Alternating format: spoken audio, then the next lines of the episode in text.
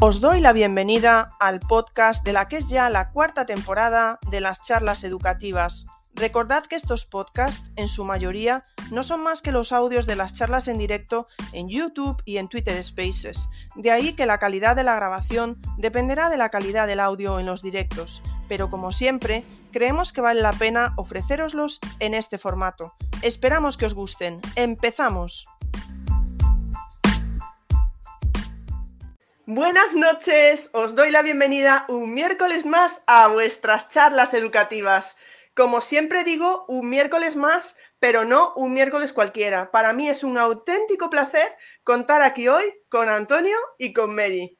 Y bueno, ahora, ahora hablaremos más de ellos. Estoy mirando que estamos en Telegram. Seguro que alguien, por favor, me puede confirmar ahí en el chat de YouTube que en Telegram se nos esté escuchando, porque viendo ya veo yo que se nos está viendo, pero escuchando, ¿vale?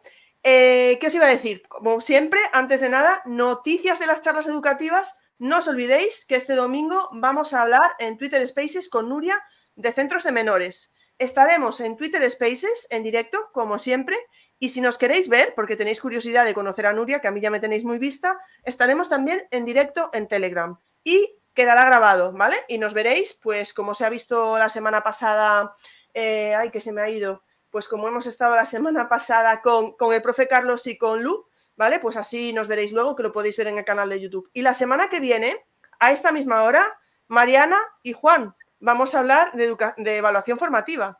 Y ojo, primicia, estaremos en YouTube, estaremos en Telegram y estaremos en Twitter, ¿vale? Vamos a, vamos a probar también. Así que muchas gracias, Maite, que me confirma ahí que se está escuchando en Telegram. Así que sin más, vamos a lo más importante, que son hoy em, Antonio y Mary, que para mí es un auténtico placer contar con ellos. Y por si alguien no los conoce, que yo ya deberíais conocerlos ya de, Twitter perfectamente, se van a presentar ahora como docentes y a nivel personal y también nos van a hablar de su relación con la diversidad, que es de lo que venimos a hablar hoy. Y también porque yo les decía, a ver, si queréis nos podéis contar un poco vuestras características, las características de vuestra diversidad, de vuestra discapacidad. Y les he dicho, decidme vosotros cómo preferís, ¿vale? Si os... Em, si no os gusta la palabra discapacidad, si os da igual, si os sentís identificados. Así que empezamos con una pregunta. ¿Sabéis cómo soy yo? Que hago cinco preguntas en una. Así que voy a empezar por Mary Mary, bienvenida. Muchísimas gracias por estar aquí hoy. Y bueno, cuando quieras, pues si te olvidas de algo, te lo vuelvo a preguntar. Perfecto, muchísimas gracias. Eh, bueno, hola a todos. Eh, yo soy Mary, tengo, bueno, soy discapacitada tanto visual como auditiva.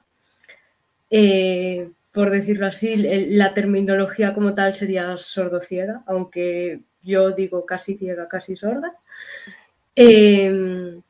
Y en tema de lo que decías de discapacidad o diversidad, yo creo que diversidad es un término demasiado amplio. Entonces, mm, creo que desde siempre también pues, se me habló mucho de discapacidad. Em, ya como tal en, la carrera de magisterio y demás. Entonces, yo siempre eh, digo discapacidad cuando es algo así más concreto. Eh, bueno, mis características, un poco de presentación. Eh, yo soy estudiante de magisterio, bueno, de, la carrera de educación primaria. Eh, estoy acabando y bueno, he tenido contacto con la diversidad tanto en prácticas como yo misma en mis experiencias personales.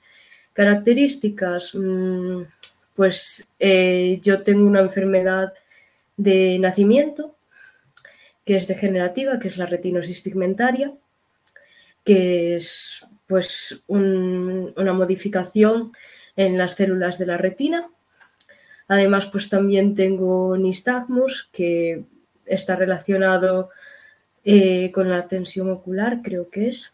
Y bueno, eh, visualmente se te mueven mucho los ojos, eso es algo que sí que en el tiempo me ha ido mejorando o he ido controlando más.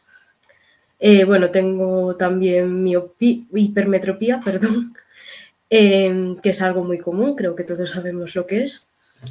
Em, lo que pasa que con mi condición de retinosis pues me hace efecto de miopía.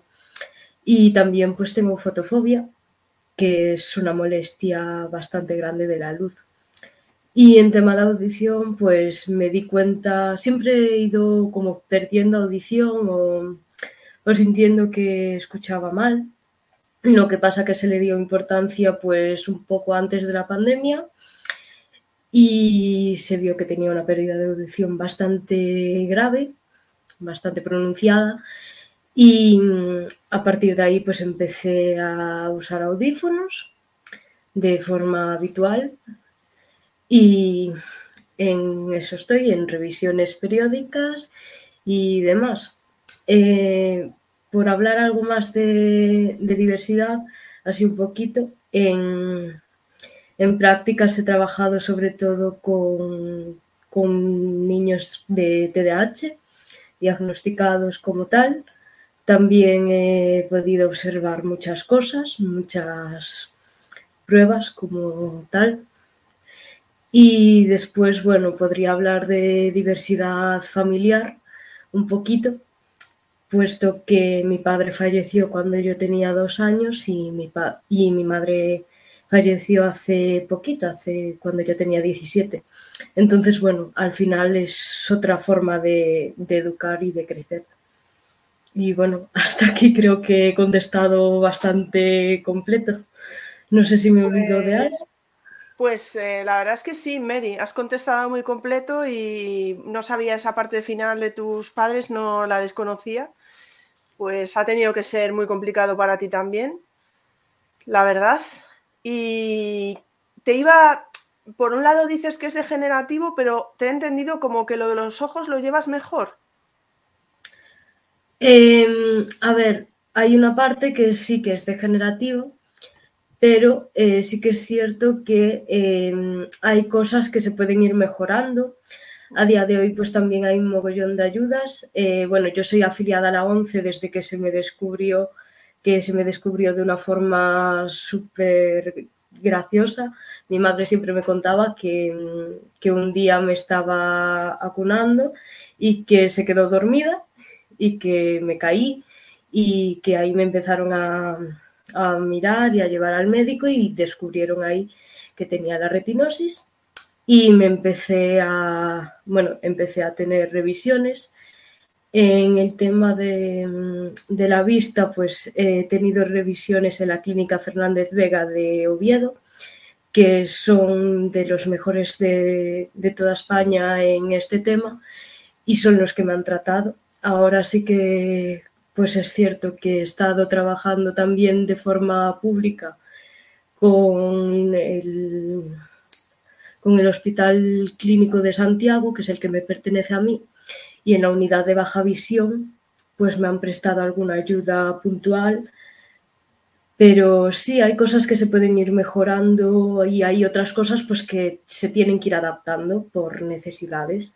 Yo de pequeña, pues así por poneros algún ejemplo, yo de pequeña era capaz de leer en un libro completamente normal, a ver, no con una letra pues muy pequeña, pero sí, un libro de texto era capaz de leerlo y a día de hoy pues soy totalmente incapaz. Necesito de apoyos visuales como es una lupa o como es tener la versión digital y ya poder modificar lo que sea en el ordenador. Una pregunta, ya que estamos y para terminar, Mary, eh, una pregunta que me surge, como digo yo siempre, de la ignorancia total, por ejemplo, cuando hablamos contigo por Twitter y hablamos en el grupo, eh, ¿tú qué haces? Es, tienes esto que mm, suena, ¿cómo se dice? Hombre, no me sale lo de la voz, ¿no? Que transforma el texto en voz, o es que vale. haces la letra más grande directamente. Vale, bueno, lo, lo, que dices tú es el lector de pantalla. Eso. Eh, yo... el chisme que lee la voz.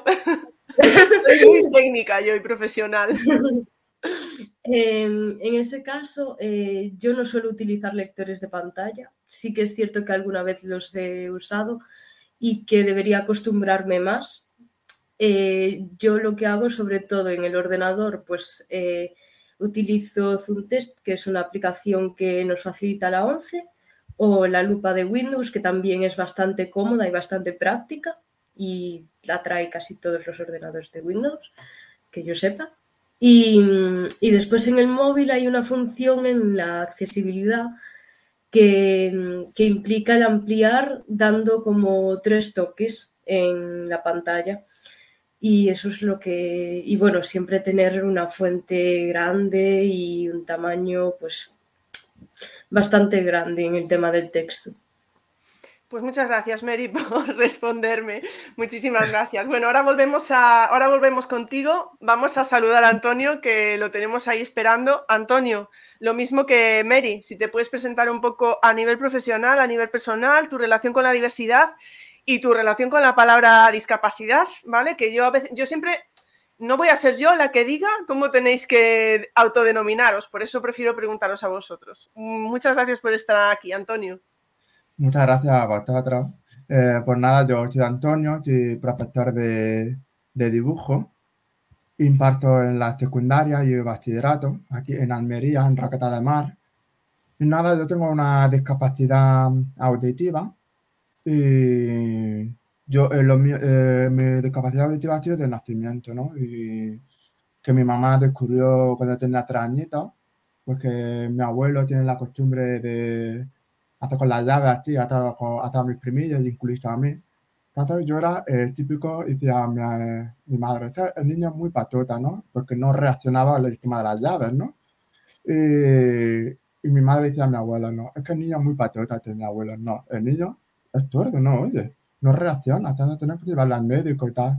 Y efectivamente, me llevó al médico y, y ahí descubrió que yo tenía una, una, una discapacidad, ¿no? Le diagnosticó discapacidad auditiva y hipoacusia. Y nada, me pusieron audífonos y a los tres añitos y fui a un colegio de estordos que está en Almería, en Rosarrelaño, ahí donde yo estudié, con, con todos los alumnos sordos, tenía profesores específicos para la, comunidad sorda y, y, ahí hasta que avanzando, avanzando y hasta que me convertí en docente pues que encontré en el camino figuras docentes que fue muy importante para mí. Y características de... A mí me gusta utilizar la palabra discapacidad. La palabra diversidad, como ha dicho antes nuestra compi Mary, es muy amplia, muy, muy genérico, ¿no? Y discapacidad, pues me identifico más con esta palabra, ¿no? Yo no, es como mi, es, mi, es mío, ¿no? Es mi discapacidad, ¿no? Es como el tema también muy parecido al tema del LGTBI, ¿no? Es una etiqueta, no me gusta la etiqueta, pero sí me identifica, ¿no? Y ya no estoy, eh, he dejado una pregunta tuerta por ahí, es que ahora mismo no, creo, o respondió todo, ¿no? Yo creo que no, yo creo que está todo bien, Antonio. Una pregunta, em, ¿los audífonos solucionan completamente el problema? A ver, eh, los audífonos que yo llevo eh, ha pasado muchas etapas de, desde mi adolescencia, eh, justo cuando llegó la pandemia, eh, tuve que comprarme una audífonos más potentes por el tema de tapar la mascarilla con la boca, no leo los labios. Tanto para mí me resultó horroroso, para sobre todo para las clases, ¿no? Tuve que comprar un audífono más potente los audífonos, a ver, los audífonos depende de cada persona, ¿no? Eh, he tenido audífonos que oían muy bien, pero luego, eh, en caso de ruido de fondo, ningún audífono me ha ayudado en el tema de ruido de fondo, ¿no? El ruido de fondo casi nunca me entero de nada. Cuando voy a, por ejemplo, a una discoteca o, o me voy de, a un pub con, con amigos a tomar una copilla, pues justamente este audífono que llevo me apaga automáticamente. ¿Para qué? Para no sufrir los daños de cosas que a mí me molestan mucho, ¿no? Y esta audífono, pues, va y bien. Lo bueno que hoy en día, con el, tema de la tecnología, perdón, el tema de la tecnología, pues los audífonos avanzan muchísimo. Pero ¿cuál es el problema? Pues que están muy caros. Y ninguna, mm, dudo que muchas personas, como eh, personas sordas, ¿no? Tenga poder adquisitivo, ¿no? De comprar un audífono aunque tenga que pagar a plaza, ¿no? Porque hace poco vi por las redes sociales que puedes comprar un audífono a un precio de un coche. Pero digo, ¿merece la pena o no merece la pena? Esto ya depende de cada quien. Para mí no merece la pena. Para lo que hay que oír últimamente, prefiero tener los audífonos sencillos, es suficiente para mi niño y ya está. Bueno, pues vamos a seguir hablando. Sigo contigo, Antonio. Vale. ¿Eh? Que lo habíamos hablado, ¿verdad, Mary? Habíamos hablado. Sigo contigo, Antonio, para que me habléis un poco. Vamos con vuestro lado como estudiantes, porque creo que vamos a poder sacar mucho de ahí. Me gustaría saber cuáles fueron las principales dificultades, o cuáles son, ¿eh? Mary aún está en ello también, cuáles son las principales dificultades a las que os enfrentasteis o os enfrentáis como estudiantes con, los profesores, o sea, con el profesorado, con compañeros, con compañeras. Sí, mira, eh, a partir de, los problemas que yo tuve como estudiante fue a partir del instituto. En primaria nunca tuve problemas porque yo estaba en un centro de, de ¿no? Pero luego ya me fui a un instituto que ya estaba ya integrado con, con, con una clase ordinaria, con, con, alumnos oyentes. Tenía una profesora de apoyo y también tenía una intérprete de lengua de signos siempre. Siempre acompañaba conmigo una intérprete de lengua de signos. ¿Dificultades? Pues muchísimas. Había muchísimas palabras que yo no conocía. Eh, tuve que utilizar un diccionario para aprender qué significa cada palabra. Eh, apenas hablaba, ¿no? Eh, tuve que aprender muchísimo a, a, aprender cómo se habla, cómo se pronuncia las palabras correctamente eh, aprender a atender a leer lo que pone una frase, porque la lengua de chino es totalmente diferente al habla, ¿no? Porque, por ejemplo, la lengua de chino eh, normalmente te dice el verbo en lo último, ¿no? Y, cuando estás leyendo una frase, siempre encontramos eh, el sujeto, predicado, el verbo y tal, ¿no? La lengua de chino no existe esto. Tanto claro, a mí me resultó muy difícil. Y claro, ahí ya pues, había muchas docentes pues no tenían muchos conocimientos que ocurría en la comunidad sorda, sobre todo los estudiantes con, discapacidad auditiva. Mm, mm, hace, un par de años no existían muchas adaptaciones curriculares, ¿no? A así. pero luego con el paso del tiempo sí, porque cada vez integraban eh, las personas con discapacidad en una aula ordinaria. como estudiante, pues lo he pasado bastante mal, para que me engañado. Lo he pasado muy mal. He que la he hecho, he hecho repetidor. Eh, luego ya en cuarto, pues lo pasé bastante, lo pasé bastante muy mal, pero muy mal. Hasta la profesora me decía que no iba, ni, no, a llegar a ningún sitio. Eh, que tú deja los estudios, vete al almacén a trabajar. He tenido estas prácticas, ¿no? Claro, a mí esto me, creaba impotencia, me creaba mucha, mucha rabia, ¿no? Que un profesor no me apoye, no a todos, sino a algunos, ¿vale? Pero luego tenía profesores maravillosos que me apoyó, me animó, y tú puedes, tú puedes, que tú muy inteligente y tal, tal, tal, ¿no? Y, luego en bachillerato, wow, fue horrible para mí. Porque no tenía claro qué quería hacer, no tenía muy claro, pero me recomendó que hiciera bachillerato de arte. Porque eh, una profesora mía se dio cuenta mi rama artística, ¿no? Que me encantaba mucho la moda, me encantaba muchísimo la fotografía, eh, me sentía muy identificado con el arte, ¿no? Pero yo no lo sabía, ¿no? Tanto una profesora que fue mi profesora de apoyo y, ahora actualmente ya es mi compañera y, y tú a bachillerato de arte. Aparte que es un poco más, más fácil que, que ciencias sociales aparte te encanta el arte, ¿no? Vete para allá, ¿no? Me fui al arte y, me fui a la Escuela de Arte de Almería. Ahí fue descubrir un mundo nuevo también, porque ya no había profesores de apoyo, ya era totalmente intérprete de lengua de signos, ya no tenía recursos. Ahí ya tuve que aprender muchísimo, ¿no? Y, fue una experiencia muy buena, pero también lo pasé muy mal, sobre todo con la profesora de lengua, que con la lengua, madre mía, tantas. Pero bueno, lo ataqué. Lo ataqué y luego me. Y también por los desánimos de algunos profesores, no me atreví a ir a la universidad. Me fui a un ciclo formativo superior. Y en el ciclo formativo superior hice de fotografía y de ahí saqué el título de matrícula de honor. Y todos los profesores me estaban diciendo, tú tienes que hacer bellas tú tienes que hacer bellas que tú eres buenísimo y tal Artes de Granada y la universidad.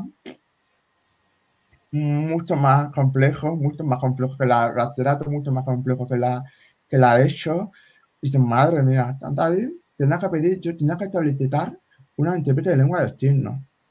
Mm, tendrá que, tendrá que ir a, a doctorado, algo ya no me acuerdo la palabra, tendrá que ir a la oficina para solicitar.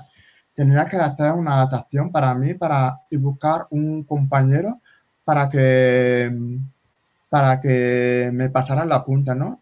Daba una beca a un compañero mío que me pasaba toda la punta de todo lo que decía el profesor, ¿no? Te daba una libretilla que era el copia y pega, como típica de las pasturas. Y entonces yo me quedaba con la copia y mi compañera, eh, yo quedaba con toda la punta y, mi compañera también. Y después de un par de meses conseguí una intérprete de lengua de signos. Y ahí fue una experiencia magnífica. Menos mal que tuve unas compañeras maravillosas que me ayudó un montón. Sobre todo mis compañeros me ayudó un montón. Que fueron, vamos, que yo estoy totalmente agradecido por ellas siempre. Y hasta ahí mi vida estudiante, ¿no? Y tanto, mmm, creo que todavía falta mucho por, por cambiar por el tema de los estudiantes con discapacidad porque actualmente tengo alumnos con discapacidad y hasta compañeros míos que, que la, ¿no? Y, ¿qué más? Ah, me pregunta porque ya me, me, creo que me he liado un poco, ¿verdad? No, no, no te has liado, no te has liado nada. Volvemos por aquí. Bueno, hay varios comentarios. Sí. Eh, Paqui nos decía, los audífonos eh, deberían estar pagados dice que tiene una alumna que le contaba que no le pagaban ni las pilas y que además se consumen rápido. Y es verdad, ¿verdad? Que se consumen muy rápido las, eh, las pilas. Está, la gente comentando todo por aquí. Eh, bueno, te están dejando comentarios muy bonitos que ya los verás luego. Vale. Eh, y, ponía por aquí, ah, sí, lo, es que esto ya lo hemos vivido en las charlas más veces, lo de los profesores que os dicen, mejor vete, o sea, que te vayas al almacén, te decía. Dice Tomás, eh, qué horror, todo comentarios limitantes. O sea, qué importante es la mirada incondicional al alumnado. Es que yo no puedo entender que estéis vosotros ahí con el esfuerzo que supone eh, extra de, y que encima es como estoy intentando subir y me pones la pierna, como decía el otro, en la cabeza para que no para que no pueda yo. En fin, es como bueno, está por aquí la gente hablando de que no entiende cómo que no se paguen los, audífonos, pero están hablando de los implantes cocleares por aquí. ¿Vale? Hay varias personas hablando de los, los implantes cocleares. Maite dice, por ejemplo, están hablando entre ellos. En el chat siempre tienen conversaciones paralelas, ¿vale? Pero Maite estaba diciendo si los implantes cocleares se hacen a través de la seguridad social, dice ella. Eh, preguntaba, ¿eh? Están por ahí, están por ahí hablando. Eh, y luego, bueno, sí, los implantes cocleares son totalmente diferentes a unos audífonos, ¿no? Los implantes son para personas con discapacidad profunda, torderas profundas, ¿vale? Que no oyen nada, ya nada, entonces, eh, utilizan unos implantes que están cubiertos por la actividad social, menos mal. Eh, estás en Estados Unidos, tienes que pagar más 20 mil dólares solamente en la operación, aparte del aparatito. pero sí es verdad que eh, las familias tienen que reponer lo que es las pilas de los implantes, que a lo mejor no duran ni cuatro días. Yo, por ejemplo, tengo una pila de la audífona que no, no me llega ni a los cuatro días y cada paquete es carete, es muy carito. Y ahora más ha subido. Ahora con la inflación y tal, ha subido bastante más. Eh, están dos contratos diferentes. Yo tengo una discapacidad hipoacusia y entonces yo tengo un audífono que me permite oír mejor y etcétera. Cuando yo lo quito, es verdad que no oigo nada. Pero hasta un ruido muy fuerte, o cuando estoy en la discoteca, sí oigo algo, algo, ¿no? Pero los implantes colaterales es totalmente diferente a una tordera profunda que a una tordera hipoacusia. Son dos contextos diferentes. Es que digamos que dentro de la gama de discapacidad auditiva hay muchos tipos. Bueno, viste que te estaba por aquí Fran saludando, ¿eh? Dice mi mejor compañero de trabajo. Ahí tenemos a Fran, totalmente objetivo, nada. Bueno, pues muchísimas gracias, Antonio. Si se me ocurre algo más, voy a, voy a pensarlo. Recordad los demás. Eh, vale, estamos, estamos por ahí. Mm, Alberto comenta algo muy interesante también. Alberto dice que tuvo una alumna sorda en clase durante dos cursos y fue gracias a la profe de apoyo eh, a través de un grupo de trabajo que supimos cómo trabajar con ella. Bueno, vamos a hablar luego de esto, ¿no? Pero es verdad que el profesorado también nos falta preparación em, y formación en este sentido. Vamos, a, vamos con Mary. Mary, tú como estudiante, ¿cuáles son las mayores dificultades que te encuentras o que te has encontrado también antes, tanto como con el profesorado como con compañeros o compañeras? Bueno, yo antes de nada eh, quería comentaros que eh, por lo menos a mí, bueno, como se ha presentado, el tema de audífonos. Eh, si eres afiliado a 11, eh, se te pueden proporcionar unas ayudas para financiarlo. Hay que reunir cierto papeleo. Yo esto lo supe por mi trabajadora social. Y, bueno, que es interesante pues que la gente también lo sepa, porque bueno, no es, no es algo que se le dé a todo el mundo ni demás, pero bueno, creo que igual por lo que sea, pues puede ayudar a alguien. Pues sí, yo creo que sí. Muchas gracias, Mary. Sí. Y bueno, después yo mi vida como estudiante, pues primaria muy bien. La, única adaptación curricular que se me hizo fue en educación física, eh, porque obviamente mm, había cosas que no podía hacer, eh, como jugar al badminton o cosas así una adaptación que se me hacía en esos casos, pues eh, era, bueno, el propio centro eh, compró unas plumas eh, muy grandes y lo que hacían, pues me la ataban en, un poste con un cordel y entonces se sabía que no la iba a perder. Eh, y si no, pues jugaba con un compañero eh, o si antes de comprar ese recurso, pues em, usaba a veces globos y para el voleibol también y demás. También se hicieron actividades desde la 11 para que mis compañeros pues también pudieran ver un poquito de, este mundo, que eso fue una suerte. y nada, lo que pasa que esta, esta adaptación curricular no me, no me la permitieron seguir haciendo en secundaria porque me pedían que tuviera la materia suspensa. Y esto yo me he dado cuenta a la hora de estudiarlo en la carrera que es algo que no se debería hacer, o sea, que no pueden hacértela de ninguna forma, que me deberían haber hecho la adaptación curricular. Entonces, bueno, mm, yo ahora lo sé, que la gente lo sepa, eh, porque al final, un poco por desinformación, pues, mm, pues hay injusticias. En secundaria sí que es cierto que lo tuve todo un poquito más complicado, porque, mm, bueno, eh, la gente, en primero y en segundo no tanto, en tercero pues eh, la gente me empezó a dejar de lado, Em, me, evitaban. En, cuarto me pasaba muchos recreos en, la biblioteca. Bueno, de ahí saqué a uno de mis mejores amigos que de verdad el, sufrir así, por decirlo, pues exclusión o bullying o como se quiera llamar, pues al final también une eh, yo también tuve la mala suerte de que mis amigas no iban al mismo centro que yo. Eh, y bueno, el apoyo lo tenía fuera del aula, pero bueno, eh, después con profesores siempre bastante bien, la verdad. tuve la suerte de tener un profesorado bastante dispuesto a, ayudarme y demás. bueno, después en tema de límites, pues empezaron a ponerme límites en cuarto de la ESO. eh, porque yo quería cursar una materia de tecnología porque me había gustado mucho en segundo y en tercero, pero no, no me lo permitieron hacer porque no, porque no sabía muy bien cómo adaptarlo, yo creo.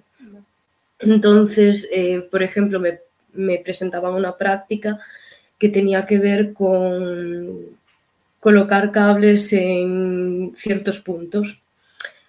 Y bueno, yo veía que me limitaba ahí, pero bueno, no sé, estaba ilusionada y aún así pues tuve que cambiar.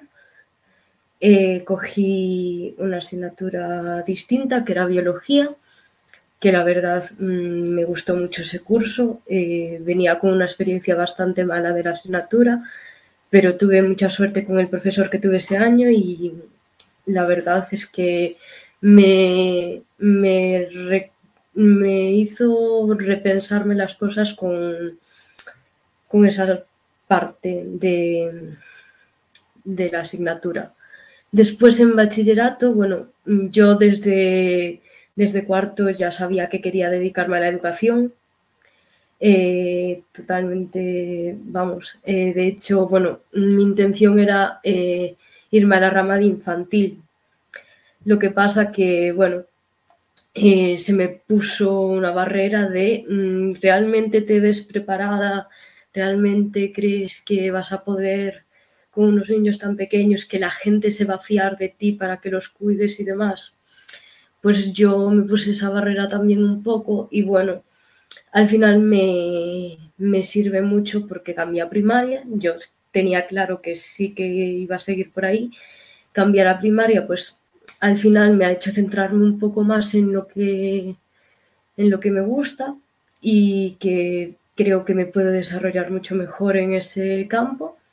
Pero bueno, también me, me limitaban con eso, me decían, bueno, esto una, una psicóloga y una itinerante de, la ONCE me, comentaban que, bueno, em, si, no, si no pensaba en hacer otra carrera que no tuviera que, que ver con la educación, como derecho ADE, y yo decía, es que no me veo, y, bueno, en bachiller hubo cosas que, bueno, fue cuando enfermó mi madre.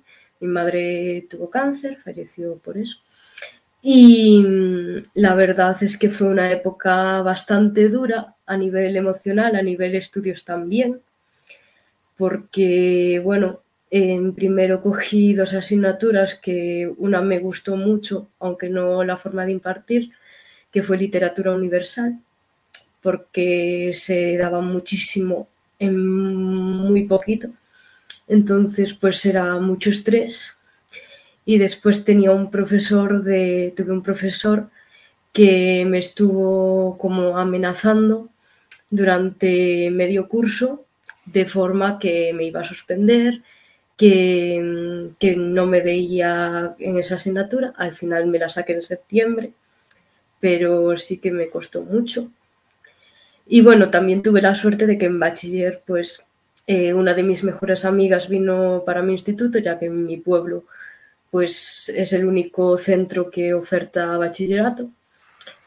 Y después, pues conocí a, bueno, conocí, me hice relación con una de las que a día de hoy, pues también es de mis mejores amigas y fueron las que también me apoyaron mucho hice un buen grupo de, amigos y creo que eso pues me ayudó muchísimo.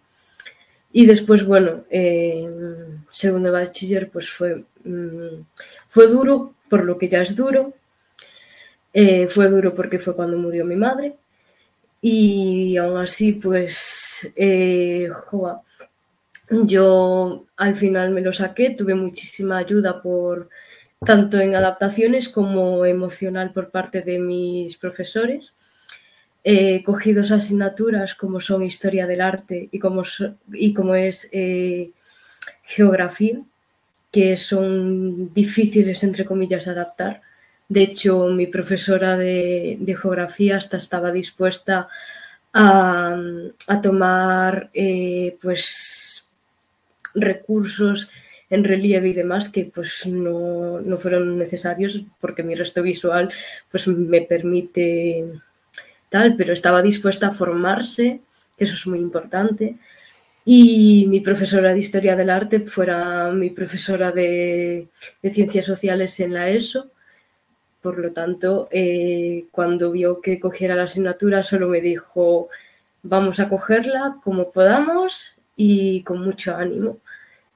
Y la verdad, pues estuve muy arropada, estuve muy arropada. Y bueno, la carrera sí que es cierto que hay cosas que son más complicadas y otras que menos. Ahora pues estoy con una asignatura que me está costando un poquito, que es de geometría, pero bueno, más han sido las circunstancias que, que la asignatura en sí, entonces pues espero poder sacármela ya este año. La profesora también me ha dado muchísimas adaptaciones y muchísimos apoyos en ese sentido, entonces eh, pues también espero ya sacármela de encima, porque al final cuando te dan tanta ayuda te sientes hasta mal de, de no poder eh, dar los resultados que se esperan de ti.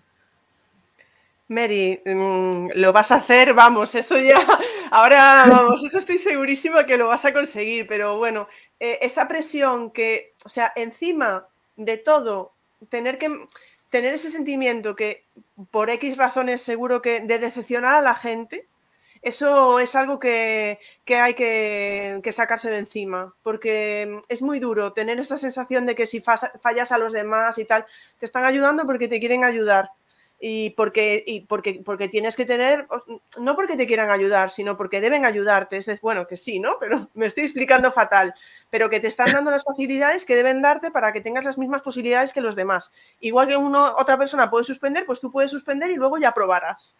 O sea que yo estoy segura que este año sale. A ver si no me he explicado muy mal, porque yo, vale, vamos a hacer un parón porque vamos a ver, hay muchísimos comentarios, preguntas y una cosa que también me acordé yo que me queda por ahí para Antonio. Vamos para allá, ¿vale? Voy con algún comentario. Por aquí tenemos muchos comentarios, Mary, ¿eh? que Ana que dice, eres una luchadora, lo vas a conseguir. Qué fuerza, enhorabuena por todo, Mary. Bueno, estoy ahora con Mary y Antonio, también teníamos los tuyos antes, ¿vale? Pero estoy empezando por el final. Eh, qué importante el apoyo emocional. Mm, mm. Y Paqui dice una cosa que es verdad, que como docentes eh, escuchas algunas cosas y es que da vergüenza. Te da vergüenza eh, escuchar. Rocío dice, ¿cuánto visionario? No te veo en esto, no te veo, vaya tela. Y en fin. Y es verdad, no estamos preparados ni como profesores ni como personas. Yo creo que ya no se trata de ser profesores, ¿eh? Puede ser mejor profesor, peor profesor, pero como personas, en fin, eh, bueno, em, nada. Sigo por aquí, Quique, que nos dice, volvemos a escuchar la misma frase cuando hablamos de la diversidad. Tuve mucha suerte con ese profesor o con esa profesora. ¿Hasta cuándo va a ser cuestión de suerte? Y esto, pues sí, eh, ¿hasta cuándo es a ver con quién me toca, qué suerte, etcétera, etcétera? Y sigo por arriba, por aquí. Mm, mm. Vale, bueno, sigo. Eh, tenemos una pregunta por aquí. Ah, sí, por cierto, algo que no dijimos, Antonio, que qué bien dibujas, que lo dice Rocío, cuando decía Frank lo de es en mi mejor compañero y Rocío dice, y lo bien que dibuja, y las fotos que haces, que a veces pones en Twitter alguna fotografía y es muy buena. O sea que, ¿has hecho alguna exposición, Antonio? Sí, eh, mi primera exposición lo hice en Almería, es una exposición colectiva de fotografía, eh, tema del desnudo, poesía visual desnudo y la verdad salí en los periódicos porque fui muy provocador. no me digas. es que, me, que tengo que llamar la atención. Eh, y luego hice una exposición individual de mi proyecto de fin de carrera, eh, que, me obligaba a hacer una exposición, que si no, no aprobaba el proyecto, ¿no? Entonces tuve la suerte cuando estudié fotografía, eh, ahora es concejala de cultura, de, era concejala o es concejala todavía, no me acuerdo muy bien, porque creo que chica, quiero que chica. Dice, por favor, dame un espacio de exposición para hacer un proyecto, no sé cuánto, está libre. Cuando quiera te la pilla, me pillé las pistas que me interesaban Y, la verdad fue un éxito porque el primer día vendí la mitad de las cuadras y aluciné. Qué maravilla. Bueno, pues ya sabéis ¿eh? que aquí Antonio también en Twitter a veces pone unas fotos maravillosas. Tenemos por aquí, eh, bueno, Pilar, que os da las gracias a los dos. Mucho camino todavía por recorrer en el cambio de mirada desde la sociedad en general. Ahora hablaremos de eso. La justicia social pasa sobre todo por la accesibilidad de los entornos educativos y sociales. Y por aquí Teacher M, que nuestra Marta dice, vaya ejemplo de, tenacidad. Eh, esta era para Antonio, pero, ¿vale? Yo creo que, que conste que Mary dijo algo parecido. ¿Por qué fue tan difícil el cambio de primaria a secundaria? ¿Por la falta de apoyo? ¿Qué crees que podría mejorar? Y yo, Antonio, ahí es donde me uno a la pregunta porque que me quedó la duda y no te pregunté, porque dijiste que estuviste en un colegio para sordos. Sí. ¿Vale? Y que cuando llegaste a, cuando llegaste a secundaria tuviste como que aprender a hablar. A ver si nos puedes aclarar un poco más esto. Sí. Eh, yo estaba en colegio de sordos, ¿no? Eh, no, tenía hábitos de estar eh, integrado con, una, aula ordinaria, ¿no? Porque, mm, porque el colegio de sordos a mí me enseñado pues, a utilizar lengua de signos, aprender a leer, y etcétera. Y poco más tarde me, me, me, incluyó una de las asignaturas logopedia. Y es verdad que en el sistema educativo de hace un par de años atrás, en la comunidad sorda, eh, no está muy bien. No está bien. Porque eso te, demuestra cómo ha salido mi, mi amiga, que ha sido mi compañero de pequeñito. A día de hoy tengo contacto con ellos. Casi todos ha trabajado, acaban en almacenes. Y mi mejor amiga Alicia y yo somos los únicos que hemos avanzado hacia adelante con mucha fuerza, coraje, aprender, de mucho trabajo diario, aprender a leer, aprender a escuchar mejor, eh, incluso a hablar, porque yo apenas hablaba, utilizaba mucho la lengua de signos. Mi lengua materna es la lengua de signos. Digamos que el castellano es mi segunda lengua. Digamos que yo soy bilingüe, en lengua de signos y el castellano. Y, y, en primaria, pues está en el colegio de tarde. Lo que pasa, luego en secundaria es un golpe, un golpe, un, salto muy grande, sobre todo para los niños tardos, eh, de mi época, ¿no? Fue un cambio muy duro porque mm, no sabía lo que era un conocimiento del medio, pues, biología, física química, matemática, fue para mí muy duro, ¿no?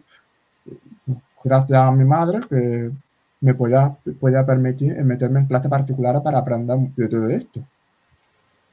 Entonces, claro, y con el paso del tiempo me, dio tanta alegría porque eh, ahora en primaria sí ya está integrado eh, en aula ordinaria con otros, en un colegio, en una aula ordinaria con, con profesora de apoyo, con intérprete, ya desde primaria. Este me hubiera gustado empezar yo así también. Y así no hubiera tenido tantos problemas en secundaria y tampoco en bachillerato. Porque yo tenía que aprender a escribir correctamente, tenía que aprender a, pronunciar mejor, incluso a leer también, eh, leer sobre todo, ¿no? Y sí, me ha costado muchísimo, sí. Pero me alegro que ahora en el sistema educativo a, nivel específico de comunidad sorda ha mejorado mogollón. Lo sé porque mis amigas, tu hija, está en el colegio de sordos, porque todas mis amigas han tenido también hijos sordos y están en este colegio también, donde estudiamos nosotros y dice que no tiene nada que ver como hace 30 años. Uy, vale, vale, perdón, este me morí aquí. Es que, es que me vienen muchas preguntas, pero además a veces algunas no sé si son adecuadas, no lo sé, ¿vale? Ahora estaba pensando, em, ahora estaba pensando otra vez, me, vuelvo a Mary, ¿vale? Mary, estaba pensando, eh, bueno, a ver, no, voy a mover a Antonio una cosa, porque estabas diciendo, vamos, vamos a acabar con lo que estabas hablando, ¿no? Dices que eres bilingüe, pero en casa, ¿cómo hablabas? ¿En casa hablabas en lengua de signos? Porque tus padres sabían lengua de signos. No. Mi madre, claro, pero lo, aprendí, aprendieron lengua de signos ellos. Yo aprendí lengua de signos en, el colegio de Estarda, porque tienes que comunicar con mis amigos, tío. Eh, y con la profesora comunicaba lengua de signos. Y con mi madre eh, sí hablaba, sí hablábamos, pero palabras muy sueltas. coge agua. O sea, no utilizaba como una, no hablaba como, como un niño normal, como te hablaba mi primillo, ¿no?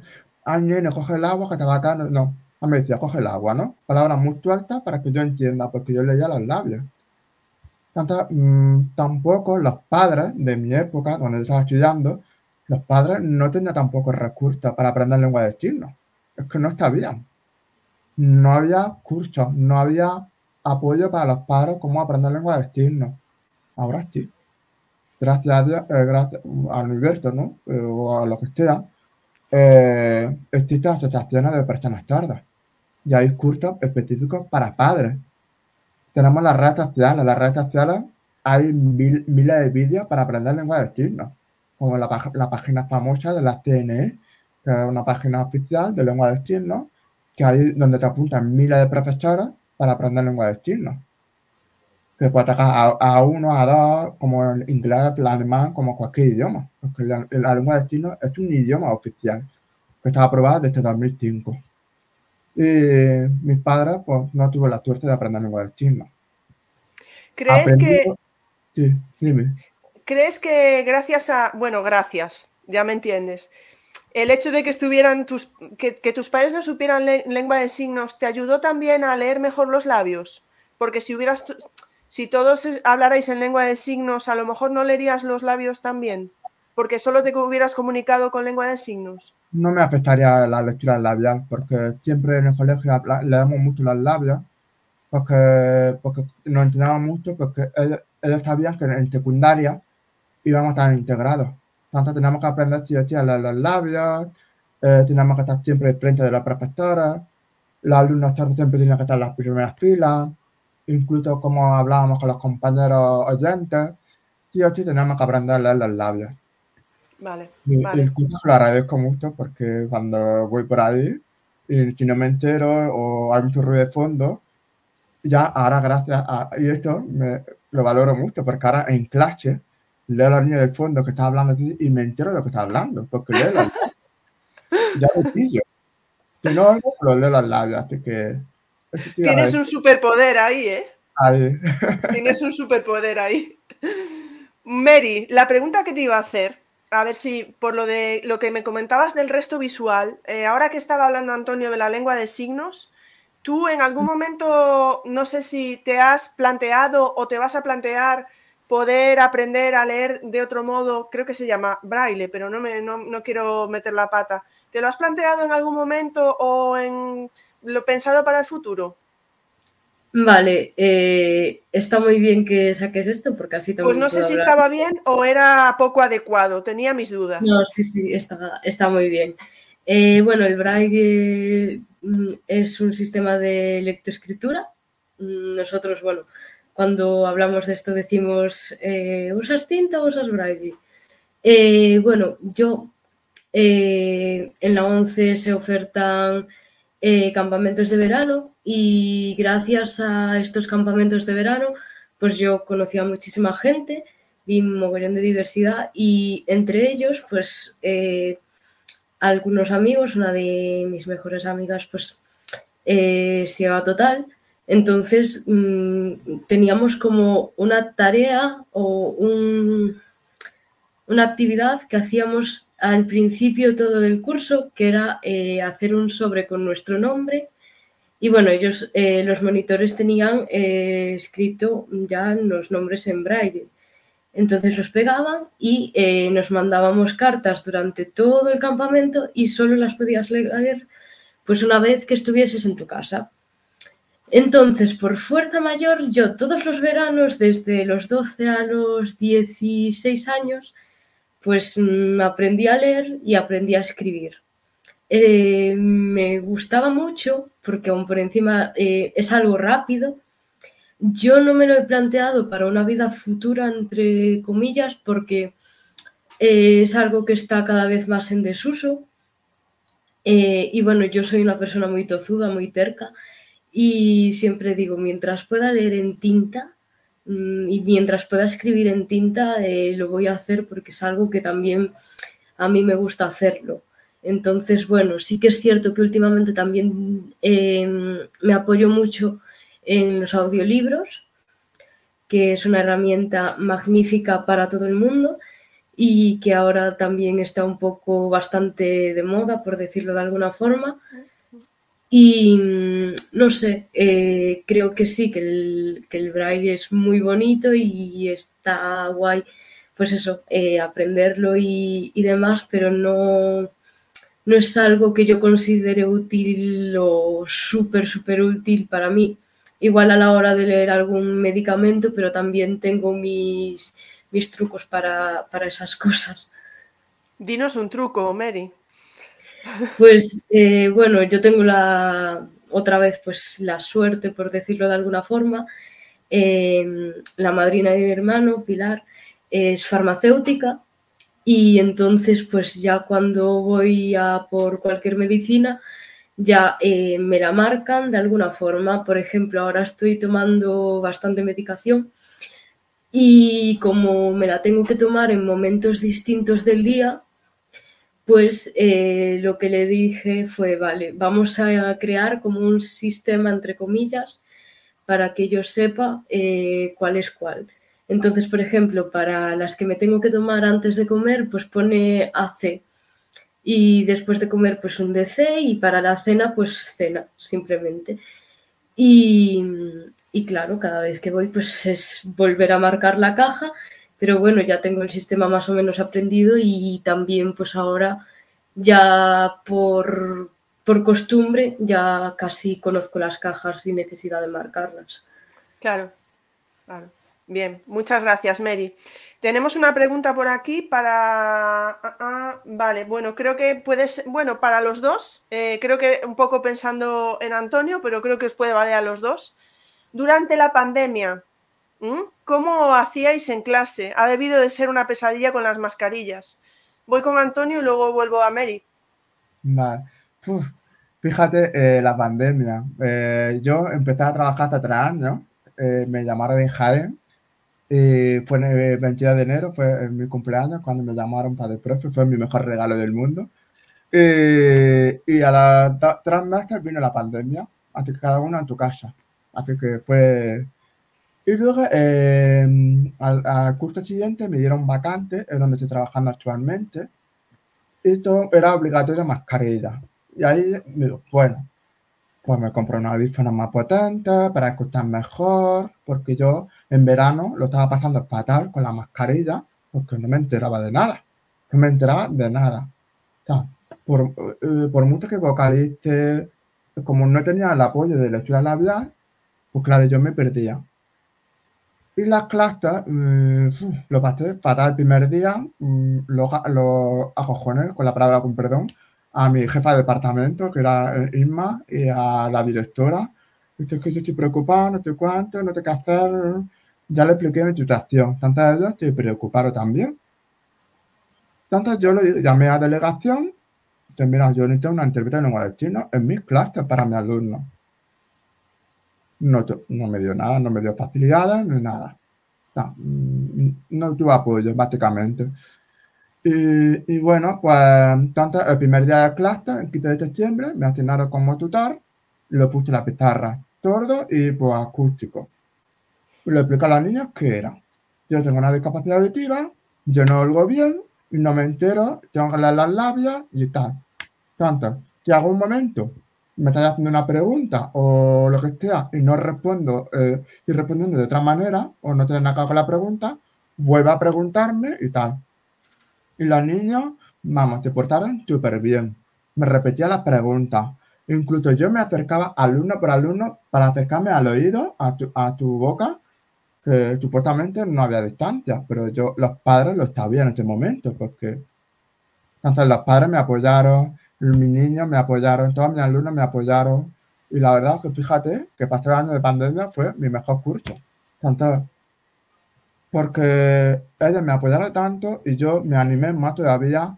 Eh, entre mis compañeros de trabajo fue maravilloso todo. Me, apoyaron tanto y la verdad que todo para adelante, ¿no? Fue muy duro. Porque yo he pedido apoyo de mascarilla transparente para mis alumnos no conseguimos por parte de delegación.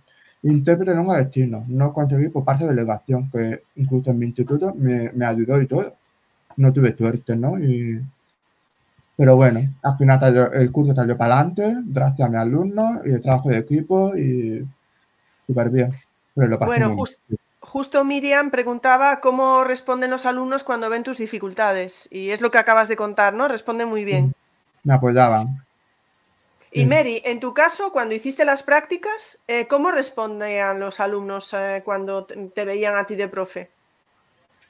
Eh, bueno, sí que es cierto que las primeras prácticas fueron muy limitadas porque fueron justo en el 2020 a finales, estábamos todos con mascarilla, muy limitados y entonces, bueno, fue algo muy impersonal sí que es cierto que al final pues tienes un contacto y demás, pero bueno, desde el minuto uno, eh, también por la situación, pues muchas cosas hacían en voz alta, el apoyo de la tutora que tenía, pues al final pues también iba así un poquito ella revisando y demás, siempre me decía, bueno, si si quieres revisarle tú algo, lo que sea, o algún día que ella pues no podía venir las primeras horas o lo que fuera, pues me decía, vale, tienes que hacer esto y lo que tienes, em, o yo ya veía la, dinámica del aula y, ya pues me dejaba ella el material que fuera y, y, se hacía medianamente como fuera posible. Y bueno, las segundas prácticas, que fueron más larguitas y demás, fueron el año pasado, eh, que estábamos ya en desescalada, quitar mascarillas y demás, pues desde el primer momento normalicé la situación de yo vengo a ayudar, pero me tenéis que ayudar también. Habrá días que tengáis que hablarme más alto em, o más bajo, por lo que sea. Eh, después, pues el tema de vista eh, si me podéis describir o si me podéis leer el enunciado lo máximo posible, pues yo voy a procurar ayudaros y demás. Y bueno, fue una situación que normalicé mucho, que los niños también pues se lo tomaron muy bien, o sea, porque también en estas segundas prácticas pues tuve que, que hacer un proyecto propio, que es un poco en lo que consiste en las prácticas como tal, y, lo desarrollé en torno toda la discapacidad visual. Entonces, también les mostré lo máximo que pude de, este mundillo y la verdad es que estaban todos encantados, eh, muy, muy alegres por aprender y también por ver muchas, eh, una realidad distinta a la que igual no están tan acostumbrados. Entonces, bueno, yo creo que, eso también les permitió valorar un poco más pues, pues todo y, como son niños, eran de segundo de primaria, pues también eh, tener unos valores de, empatía más, más altos, por decirlo de alguna forma. Totalmente de acuerdo. Mm, dos preguntas que venían mm, para Antonio. Una era si, podías volver a decir la página oficial y creo que aquí que dice la LSE. Lo digo ahora mismo, ¿lo escribo por esta? En, escríbemelo en el, chat privado y se lo pongo yo a ellos, ¿vale? Ahí. Y la otra pregunta que había era, a ver, que la... Mm, si cuando pasaste de primaria a secundaria, cuando pasaste de la escuela de sordos a la escuela, digamos, al, bueno, al, instituto, eh, si no os dieron algún tipo de apoyo extra. ¿Apoyo extra? No. No. No. Nada, pues no. apoyo, mm, intérprete en un destino, a palo teco, ahí venga, pum. Así. Vale, pues vamos a alguna a otra otro aspecto y vuelvo a Mary. Otro aspecto que estábamos hablando, ¿no? Porque hablamos de cómo fue vuestra vida como estudiantes un poco y a nivel social, ya no como estudiantes, sino hoy en día en general, a nivel social, ¿cómo, cómo afecta esa discapacidad a vuestra vida social, digámoslo, Mary? Bueno, em, por ejemplo, bueno, el tema de la pandemia. Eh, afecto mm, a que me moleste mucho más la luz. Mm, de hecho, hasta bien entrada que se ha ido el sol, no me quito las gafas de sol si estoy en un exterior. Y, bueno, en ese sentido, pues em, en, determinados sitios, si voy de viaje o así, pues también eh, intento usar eh, el bastón de movilidad, que creo que muchas personas los tienen asimilados solo con el blanco típico. Ahora está habiendo un movimiento bastante potente con el bastón verde al que me gustaría sumarme en algún momento, que es de baja visión, aunque en mi caso intentaré hacer un tuneado eh, porque el que corresponde con solo ceguera sería el blanco y rojo. Y como estoy ahí en un punto intermedio, pues hacer algo intermedio también. Eh, después, pues a nivel social, yo creo también me desarrollo en un ambiente en el que siempre pues no ha variado mucho. las personas que me conocen pues más o menos intentan mm, ayudarme o, demás, pero también, eh, y esto me ha agradado bastante, eh, a la hora de moverme por ciudades o así, por ejemplo, yo que estoy en Santiago, Em, se me facilita mucho, veo que si, tengo un problema porque un semáforo no es sonoro o cualquier cosa, la gente se presta mucho o si en ese tipo de situaciones pues, pues lo veo bastante, a la gente bastante dispuesta a ayudar. Eh, no sé, em, igual concretando más la pregunta, pues podría decirte más cosas pero esto igual es lo más lo que más empleo yo a, día en el día a día pues es eso bastón gafas de sol y, poco más. Pues muchas gracias Mary. Antonio en tu caso qué tal la vida social pues la vida social eh, ahora mismo muy bien pues gracias hacia atrás que he leído muchísimos libros porque yo tenía la autoestima muy baja de estos comentarios destructivos hacia mí. He sufrido mucho bullying en el instituto, eh, sobre todo mi orientación sexual también por mi discapacidad. Yo una, persona que lo pasaba bastante mal, ¿no? En, mi infancia, en la adolescencia, digamos que lo pasaba, ¿no? Tanto, luego cuando terminé la carrera, mmm, tenía el apoyo de mis compañeros, pero luego cuando se fueron de la, cuando terminé la universidad, es cuando sufrí eh, estados emocionales, ¿no? Estaba yo que no, no sé quién era yo, ¿no? Porque no me aceptaba mi discapacidad auditiva. Es que no me aceptaba. Eh, y claro, eh, incluso gracias a una conversación con una profesora de pintura, me dijo, si no te aceptas, ¿por qué no trabajas en ello? ¿Por qué no pintas y, y, y con la pintura y, y a aceptarte? Porque, porque puedes sacar mucho partido y empezarás a quererte seguramente, ¿no? Entonces empecé a trabajar como una especie de arteterapia, ¿no? De, de, proceso de aceptación sobre mi discapacidad, ¿no? Y fue maravilloso eh, la arteterapia por esto, que cuadra que por eso también dio, porque la gente impresionó, ¿no? Porque las cuadras ya te veían, wow, ¿no? Eh, te veían lo que me pasaba, lo que me sentía, hasta los colores hablaban, ¿no? Y luego de la carrera em, hice un máster de profesorado y cuando hice las prácticas no me gustó. Pero no me gustó el, tema educativo, no. no me gustó porque yo en este momento no me gustaba a mí mismo. Entonces yo por esto no continué, ¿no? Tiré cinco años sabáticos, me dediqué a trabajar en las tiendas, me dediqué al mundo del comercio y tal.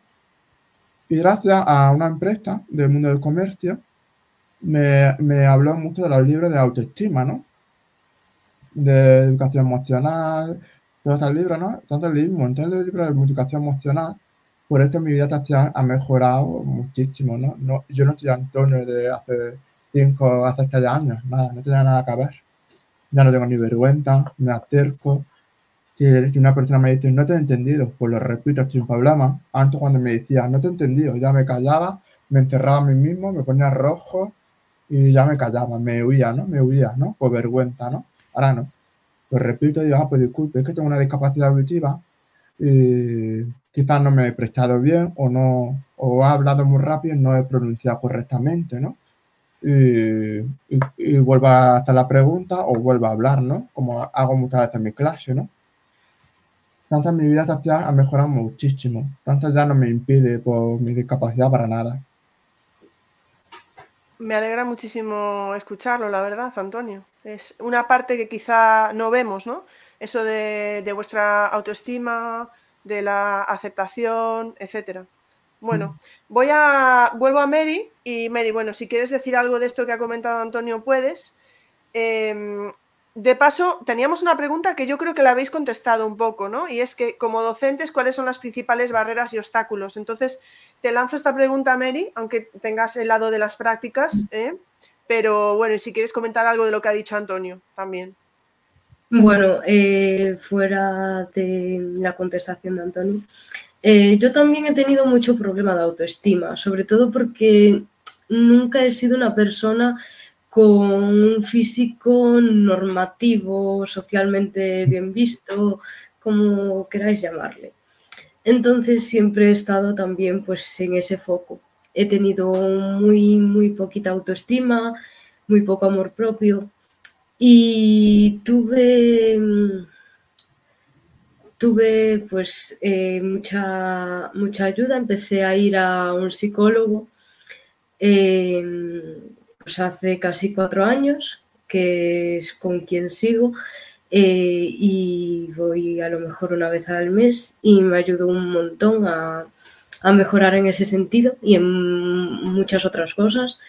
También creo que el tema de las prácticas me ayudó muchísimo eh, sobre todo porque los niños son muy agradecidos y mm, este segundo grupo que tuve de, niños de segundo de primaria, pues siempre me decían, o casi todos los días me decían algo bonito y al final pues eh, te quedas con esos comentarios, vas sumando y, y en cierto modo pues eh, me ayudaron un montón.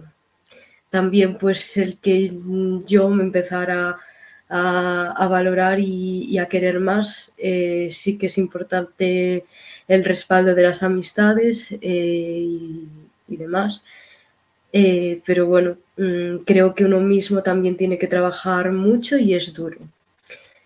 Y después, por la parte de docencia, pues yo podría decir, pues el primer periodo fue eso, fue muy frío, me hubiera gustado pues eh, primero estar más tiempo con los niños, porque al final solo estuve eh, algo menos de dos meses y al final pues mm, dentro de lo que cabe sí que me permitieron ver muchas cosas, pero mm, no sé, me pareció poco tiempo y, al final pues eh, aprendes mucho y te quedas con ganas de aprender más.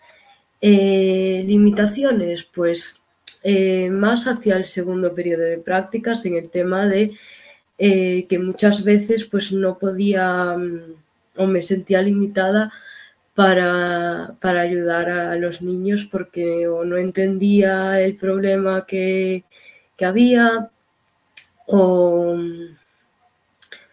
o no sabían explicármelo mejor o cosas así. Eh, sí que pues se portaban muy bien. Hubo un día que, que mi tutora pues no pudo asistir y estaba yo con los profesores de guardia y demás.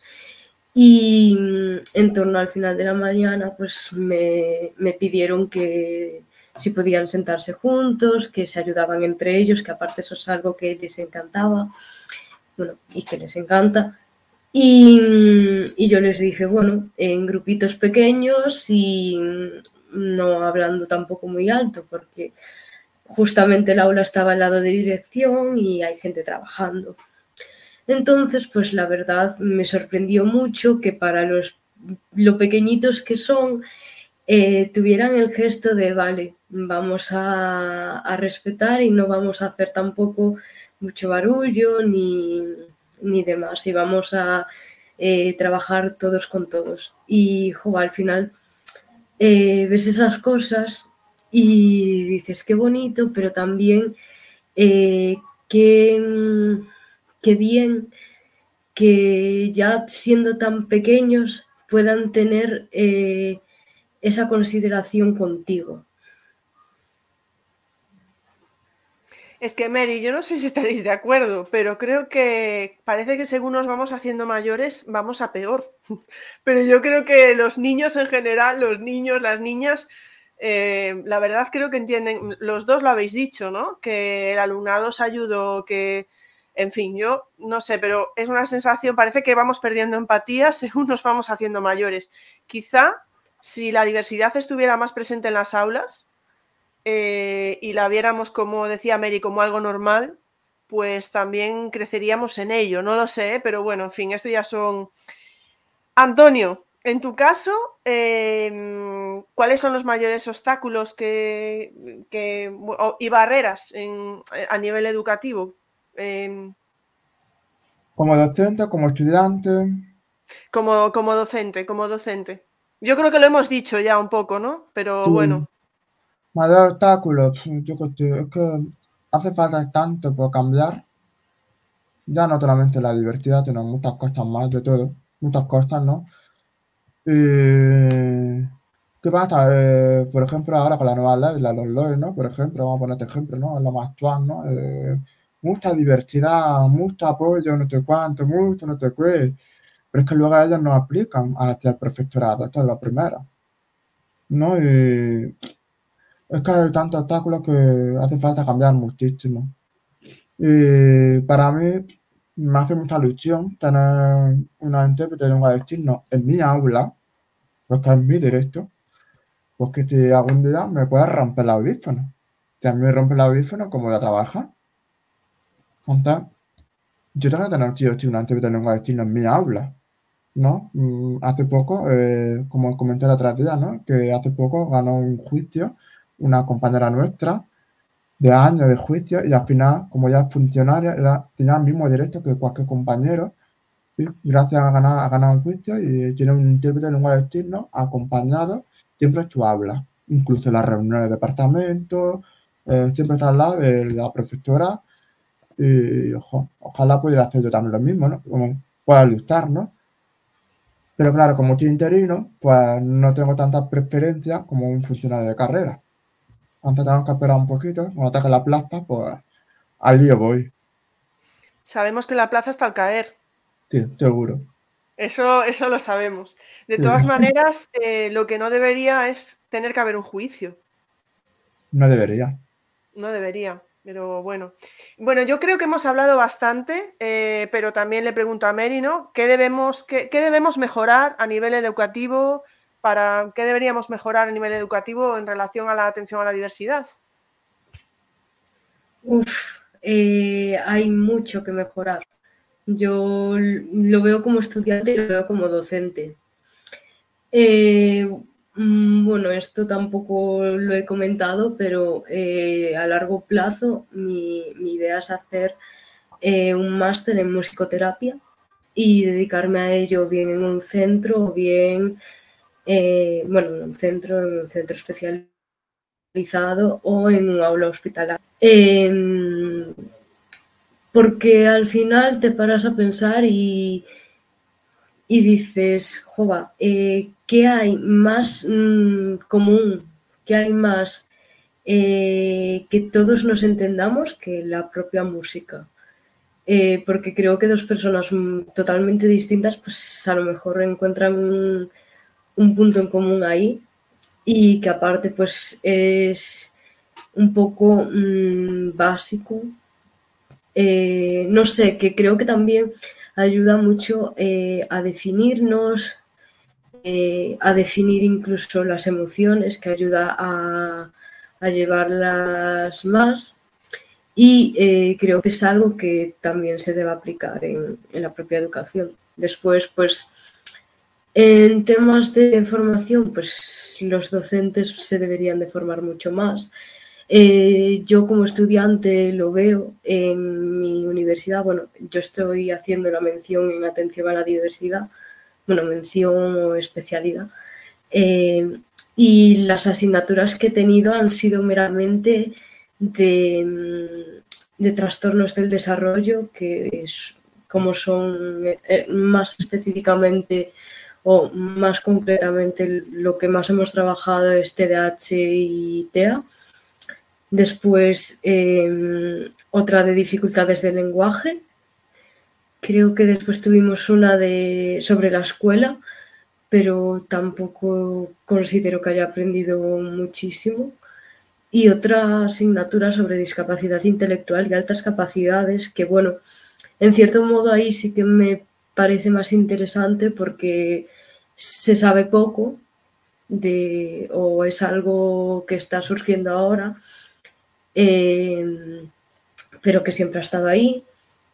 Y después pues lo veo muy limitado en el sentido de que, eh, a ver, seguramente pues eh, sea así porque tenemos los profesionales y los recursos que tenemos, pero creo que con los recursos a nivel eh, de innovación eh, informáticos y demás, eh, se podría hacer muchas cosas más. Y pues a lo mejor pues poner o dar más variedad de, de, asignaturas y de contenidos porque al final no todo se basa en eso. Seguramente pues a día de hoy sea lo que más se trabaje pero en ese sentido veo muy limitado. Y en tema de adaptaciones, pues creo que mmm, por desconocimiento mmm, también debemos de, ser un poco curiosos los, los docentes y, y, pararnos a decir, jova, eh, tengo el informe, o sea, tengo la, la versión más técnica de esta persona, que a lo mejor ni él lo sabe o que lo sabe de una forma muy por encima. Voy a, buscar eh, referencias de, de, lo que sea y, y voy a, a pararme a, a, adaptar o a ver las adaptaciones o las posibles adaptaciones que se puede dar. Igual que intentamos trabajar los contenidos de, de distintas formas, pues también buscar adaptar todo lo mejor posible, porque al final lo que se necesita a día de hoy no es hacer algo para todos, sino eh, conseguir que todos podamos aprender. Muchas gracias, Mary. Es que yo también veo lo que dices tú. A veces cuando hablamos de atención a la diversidad parece que pensamos en tres o cuatro cosas, ¿no? Siempre, siempre tratamos los mismos temas o los mismos trastornos o las mismas condiciones, ¿no? Pero que la diversidad, claro, sabéis que en las charlas en septiembre y octubre estuvimos hablando de atención a la diversidad y siempre volvemos y podíamos estar todo el curso, es que claro, la diversidad es tan amplia, la diversidad es todo, ¿no? Entonces, no lo sé, es, eh, es un tema muy complicado, ¿eh? realmente. Eh, Antonio, no sé si quedaba por ahí algo que decir en relación a qué tiene que cambiar en la educación y si no, también nos metemos ya a qué tiene que cambiar en la sociedad porque si tiene que cambiar la educación, entiendo que en la sociedad también tendrían que cambiar cosas, ¿no?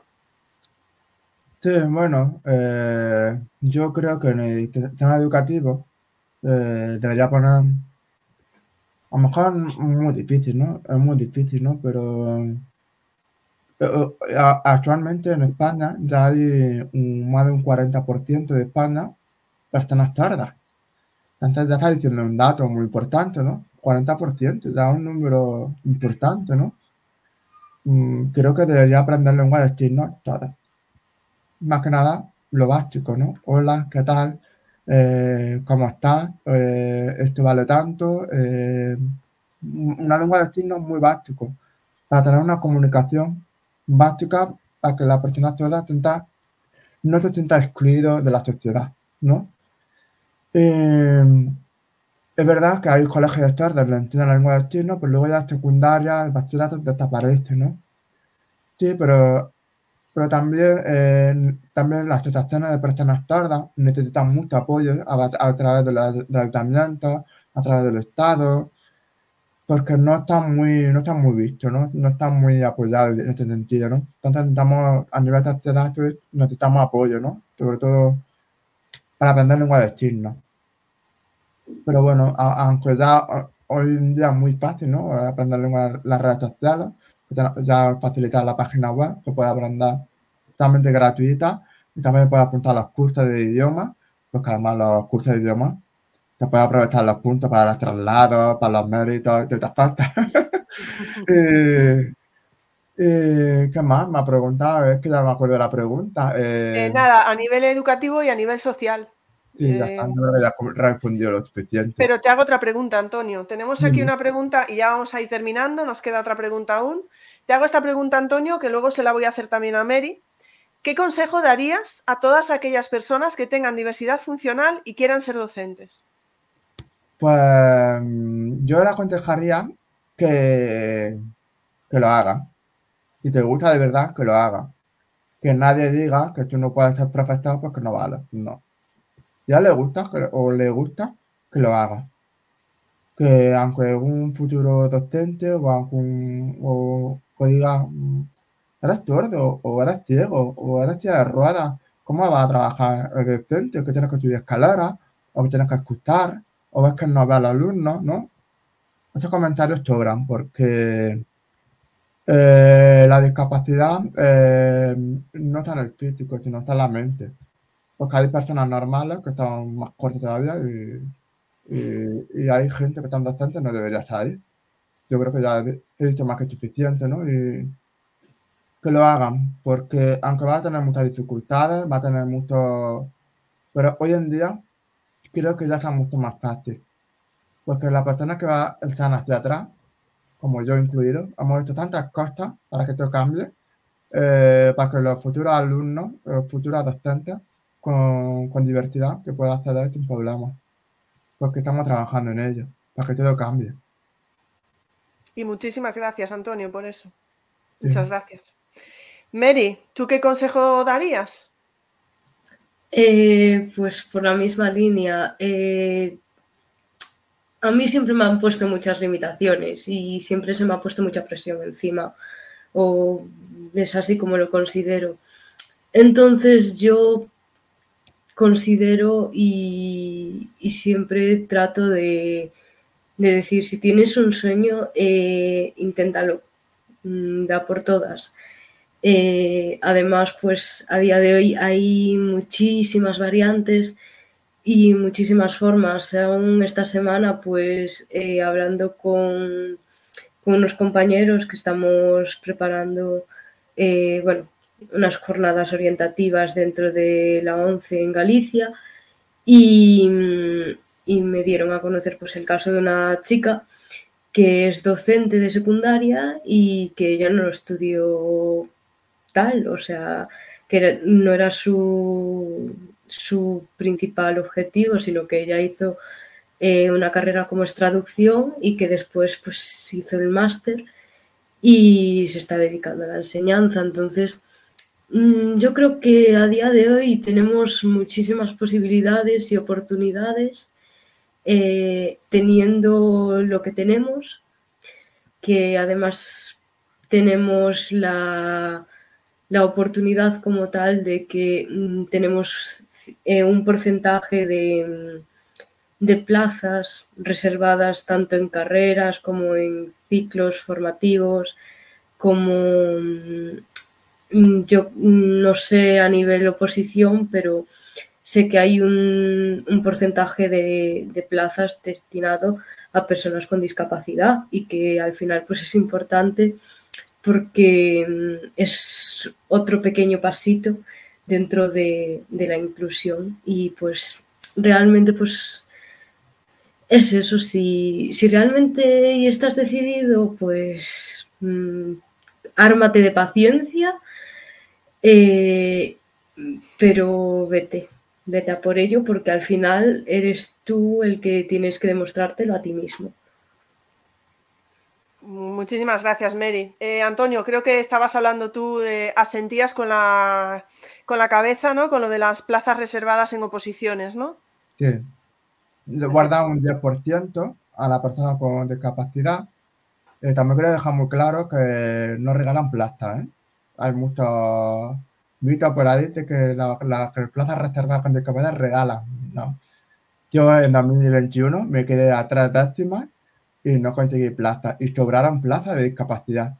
Que luego de estas plazas, pues te lo pasas a, a, otro, a otra puerta no ordinaria, pero que lo puede ocupar otra persona, ¿vale?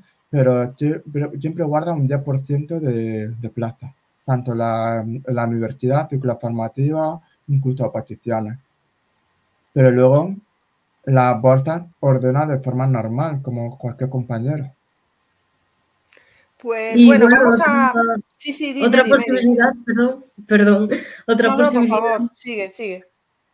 Eh, otra posibilidad que, yo he presenciado estos días a raíz de, un amigo es el, trabajar en la ONCE. Hay distintas formaciones. No sé muy bien cómo funciona esto, eso es cuestión también de informarse, pero hay cursos para, para ser eh, profesor itinerante y, bueno, en animación sociocultural y después sé que hay unos que es por los que yo tengo a mi amigo trabajando ahí, eh, que es de tiflotecnología, eh, de adaptación de las tecnologías a, las personas con discapacidad visual, sobre todo. Entonces, bueno, eh, es interesante saber que mm, mismamente dentro de, lo que es ONCE, pues también hay una posibilidad ahí de, de trabajo. Ya os digo, no tengo ni la más remota idea de, de nada, pero es cuestión de buscar información. Bueno, Mary, pero tú lo dejas caer ahí y luego ya el claustro virtual que investigue un poco, que tampoco se lo podemos dar todo hecho. Que investiguen un poco a ver si vais a hacer vosotros todo el esfuerzo y ellos no van a hacer nada. No, no, no, ellos que investiguen. Tú ya lo has dicho. Bueno, yo creo que vamos a acabar con algún tipo de conclusión de algo positivo que queráis eh, comentarnos una, conclusión. La, verdad es que creo que la charla ha sido bastante positiva en general. Es verdad que sé que lo habéis pasado mal y todo, pero creo que habéis dado un punto de vista muy constructivo y de mucho esfuerzo. Tenemos por aquí a Ana que nos dice, Antonio, Mary, tenéis toda mi admiración y apoyo. Un fuerte abrazo a los dos. Sois maravillosos. Por aquí están todos. Ahora, está, ahora, ahora la gente empieza así, ¿vale? No os lo voy a leer más porque empiezan todos a decir lo maravillosos que sois y podemos estar aquí hasta las 12 de la noche. Así que os voy a dejar, Antonio, que nos deis alguna conclusión, algo, algo positivo, un toque positivo, más positivo aún para, para poder ir terminando. Bueno, yo puedo decir que gracias a esta profesora que me hicieron comentarios negativos, yo lo traducí a lo positivo. Luché con todas mis fuerzas, eh, he fracasado muchísimo, he cometido muchísimos errores, pero mira, eh, gracias a estos fracasos y a estos errores he llegado al éxito. El éxito es estar resistente, ¿no? Es donde yo quería llegar, ¿no? Y ahora voy a por mi plaza y después de la plaza, pues seguiré hacia adelante donde quiera ir, ¿no? Eh, todo lo que yo proponga lo consigo, porque este es mi sueño, ¿no? Y cualquier persona lo puede hacer. Bueno, yo más positivo que eso, Mary, a ver si tú eres capaz de decirnos algo más positivo de que todo lo que te propongas lo vas a conseguir. A ver qué nos dices tú, Mary. Bueno, mm, va por el mismo camino. Eh, pero bueno, yo lo voy a hacer un poco más poético, romántico, eh, una metáfora. Eh, yo estuve, bueno, yo hice patinaje artístico de los cuatro años a los 16.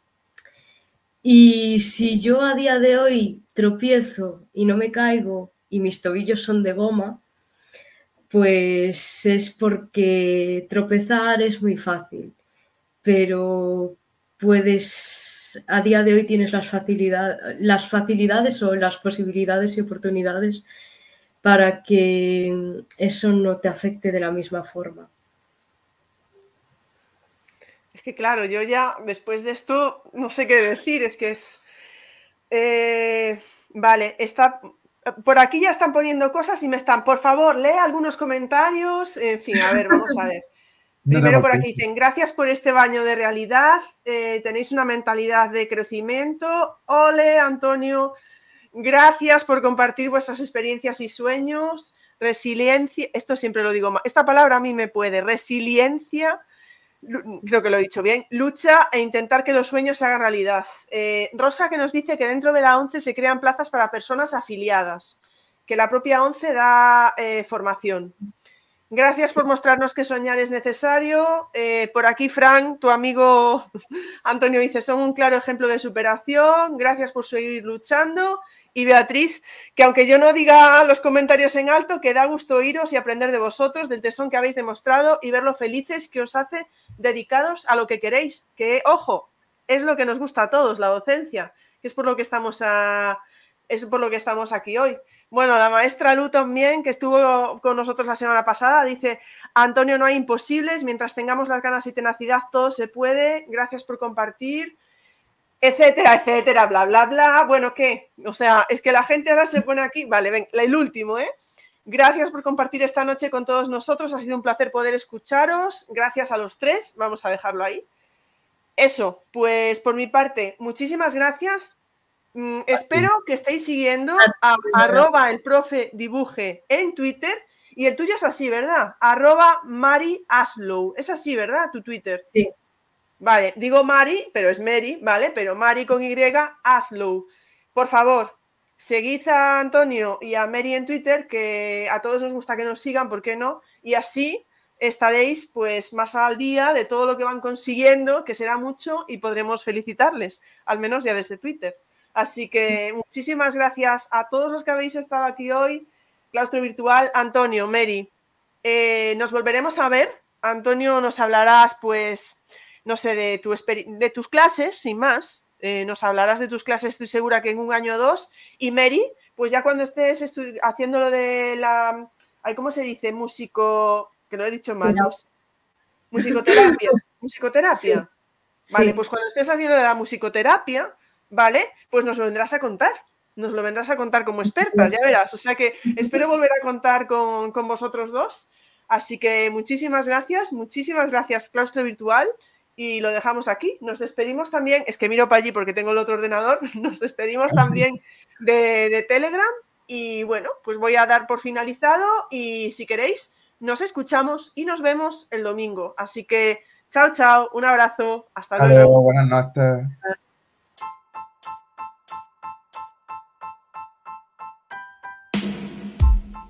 Muchas gracias por escuchar este podcast. Si te apetece, nos vemos en el siguiente.